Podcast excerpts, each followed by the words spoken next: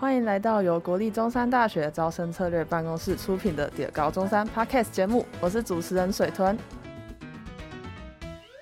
今天邀请到来自马来西亚的曾冠霖同学，那他现在就读的是中山大学企管系的三年级。那我们邀请他用马来西亚文跟我们自我介绍一下吧。Selamat sejahtera, nama saya Chen Guan Lim. Sekarang belajar Business Management in NSISU。我这边可以补充一下吗？可以啊。其实马来西亚人在说话的时候有一个蛮有趣的地方，就是说，因为我们会的语言会有点多。所以，当我们在这个语言的时候，有些词语不懂要怎么说的时候，我们会下意识的马上把它用另外语言来代替。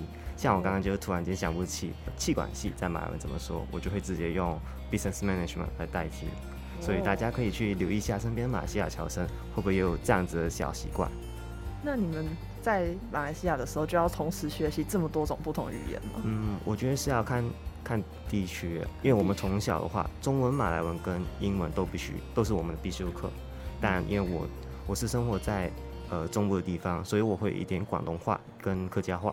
那你同时学这么多语言，不会有什么错乱吗？会啊，就像刚刚刚刚说的，就是脑容量不足。但我们不知道中文的是怎么说的时候，就会用英文代替，所以你就会觉得马来西亚人说话就会有点像杂起来一样，有点乱。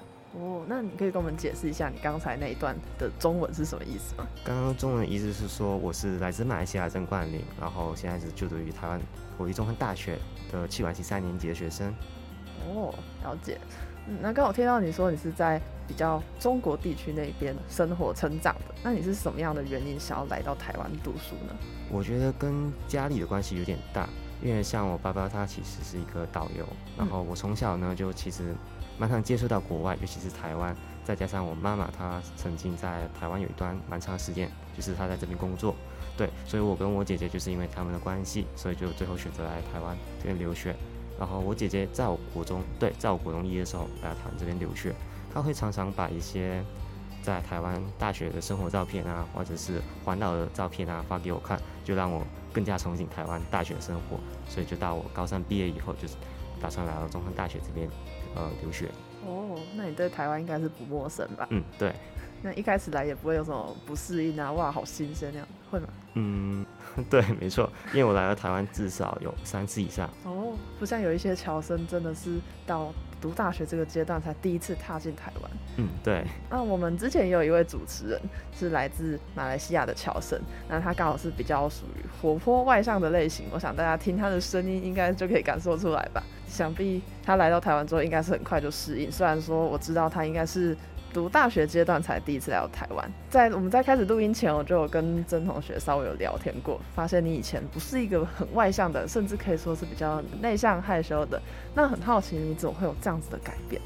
因为，嗯，应该说，我以前在高中的时候，因为内向关系吃过一些亏，所以我觉得来，既然来到来到了台湾以后，就是一个陌生的地方，全新环境，没有一个人认识你。那我们知道有些东西应该做，有些东西不应该做。那如果我们勇敢地踏出舒适圈以后，会不会得到不一样的生活？至少对我来说，我觉得勇敢踏出了舒适圈之后，我过得比以前更加开心。哦，那你觉得这是因为你独自一个人离开家乡来到外地，才让你有这样子的一个勇气做着改变吗？嗯，我想也是，因为来到这边，你无论是生活上的衣食住行啊。还是去申请一些奖学金啊，还是打工之类的，你都要独立自己的一个完成。所以我觉得，如果你是比较害羞内向的人，你不敢去说话的时候，来到台湾，来到一个陌生的地方，就勇敢一点，其实没关系的。内向跟外向其实没有错，只是在于在于外向一点，你得到的机会跟资源会更加多一些。嗯，真的，有些时候勇敢的踏出那一步，多尝试一点点，真的可以多拿到一些好处也好，或是让自己有所成长。不过我自己老实说，我原本也是一个比较害羞内向一点的人。大概在我国中以前，那我觉得让我有有所改变的是遇到的好朋友，就是有伙伴啊，有人可以陪伴我一起去尝试新的东西。那遇到这些伙伴的地方呢，就是社团或是参加一些活动喽。所以我想问问你，来到中山之后有没有参加社团或者什么样的活动？我目前是在国立中山大学侨生联谊会，嗯，然后我同时也是现任的会长。哦，会长，听起来好厉害哦。那会长要做些什么事啊？会长要做什么事呢？因为其实侨生联谊会呢是几乎所有大学都会设立的一个一个组织嘛，就让让我们会长去跟其他大学的会长就是接洽沟通，一起举办一些活动，让可能一些一些活动是针对南区所有就是南部所有大学的侨生举办活动。像在疫情之前有个活动叫南区，就是会轮流从高雄大学啊、中山大学还是文藻大学之类的，大家就会侨联社的会长会举办一个活动。然后就带大家去游高雄一天。那我想中山的侨生们应该都会参加这个社团吧？嗯，对，就会员来到这边以后，其实应该说侨生来到这边以后，我们都会尽量让他们成为我们会员。毕竟我们提供的的服务啊，还有内部资源其实都非常的多。嗯，毕竟来到异地，总是要有一个同乡人才比较有家的感觉。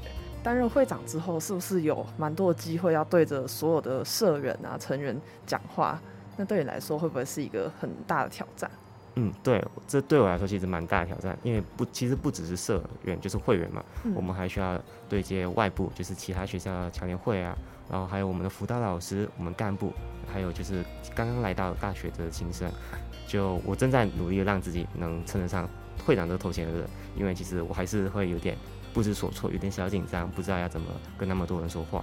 嗯，我也觉得在很多人面前，就算只是轻松的讲话，的确也不容易。因为有时候在课堂上报告，那个跟聊天好像不太一样。嗯，对，报告就是有个东西可以讲嘛，但是聊天就有时候我会大家说，现在要讲什么，我不知道，好紧张哦。对，所以我觉得能当会长真的是相当厉害的一件事，一个成就。觉得有一些刚来到异地的，就算不是侨生好了，只是原本不住在高雄的同学，来到这个离开家乡有点遥远的地方，那一开始就会把自己变得很很内向、很收敛，然后就不擅长跟人家沟通。你有没有什么好的建议？建议他们成为擅长跟人家聊天、表达自我的人呢？我觉得他们可以被动的去被大环境去影响。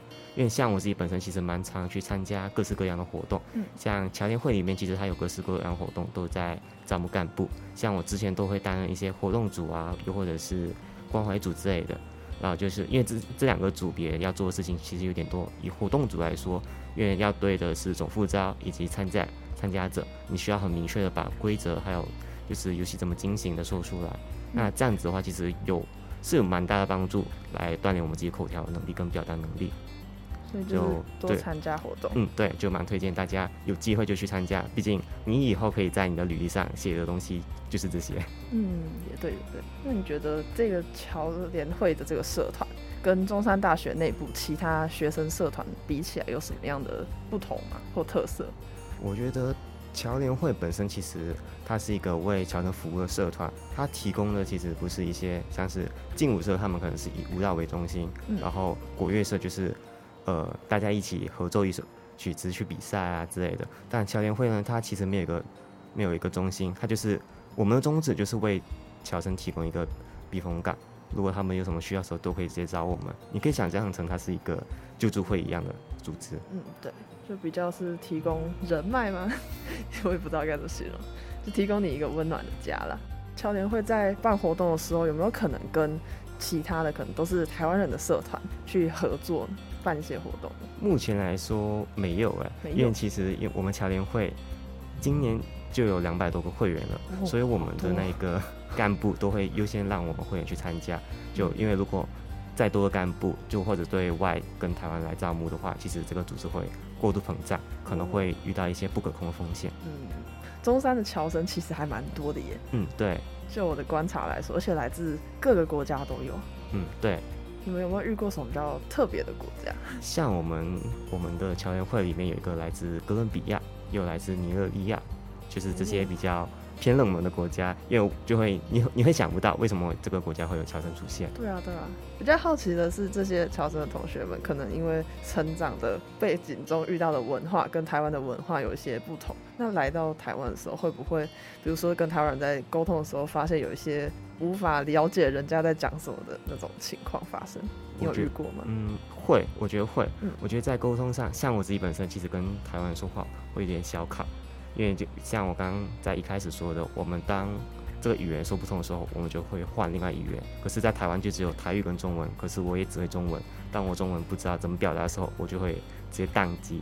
又或者是如果尝试让那个腔调换成台湾腔的话，就是脑脑部运行的东西太多了，所以你会突然间不知道要说说什么东西。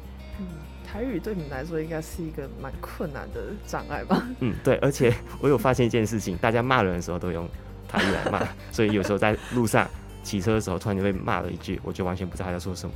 嗯，没关系，你只要知道他是骂人的话就可以了，因为通常他也没什么意思。台湾的台语的确是蛮具有台湾特色的一种语言。不过也不是每一个人都会，我想每个人台湾人应该都会讲一两句啦，但是流畅的一长串可能就不是每个人都会，像我就不会，那一两句还行。那刚才说到你这个文化差异的部分，那你有没有可能在跟其他人聊天的时候，其他同学因为对于你的成长的背景文化不太了解，而有一些不同的想法？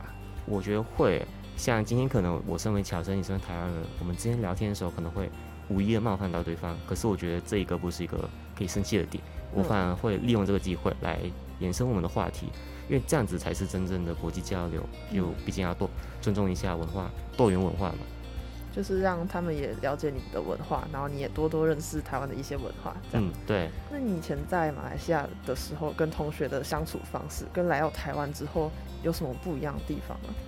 嗯，因为我以前是一个比较内向的人，嗯，所以我其实会等人，其他人来认识我。可是来到台湾之后，就是慢慢变得开朗，也慢慢变得外向。之后，就我会主动去找一些朋友，就问他们要不要一起吃饭啊之类的。因为就像我刚刚说的，来到来到台湾就没有认识我，我想怎样就怎样，别人不会因为我以前的事情而觉得这个人好奇怪。嗯，所以你觉得这其实跟个人的个性比较有关？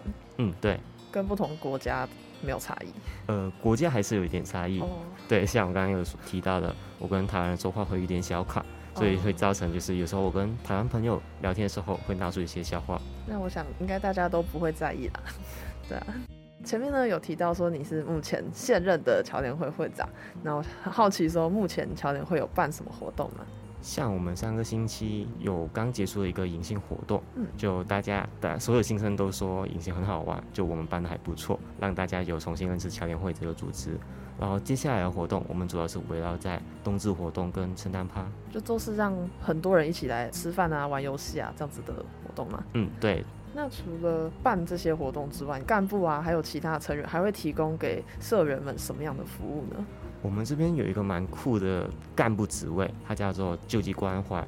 就大家可以去听一下十月七号的中猴中山，我们那时候有个叫曾光曾的同学，他就是我们这个救济关怀的干部。如果大家想要去更多了解的话，可以去听那一集。但，我这边可以简单说一下，救济跟关怀其实是分为两个不同的职责。以关怀来说，因为大家来到台湾，对于天气啊，然后诈骗，又或者是居留证的申请，或者是上上几个月的地震嘛，大家其实都会非常陌生。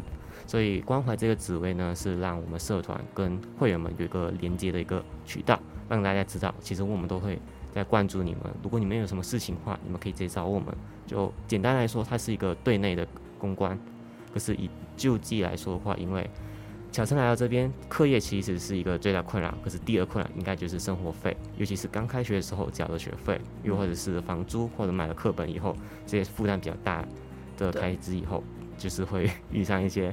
生活有点难过，然后他们就会提出申请，然后把那个申请表给了给到我们这边，我们经过审查以后觉得申请理由是 OK 的，那我们救济基金呢就会拨款给他们，就让他们度过这个短暂的经济困难。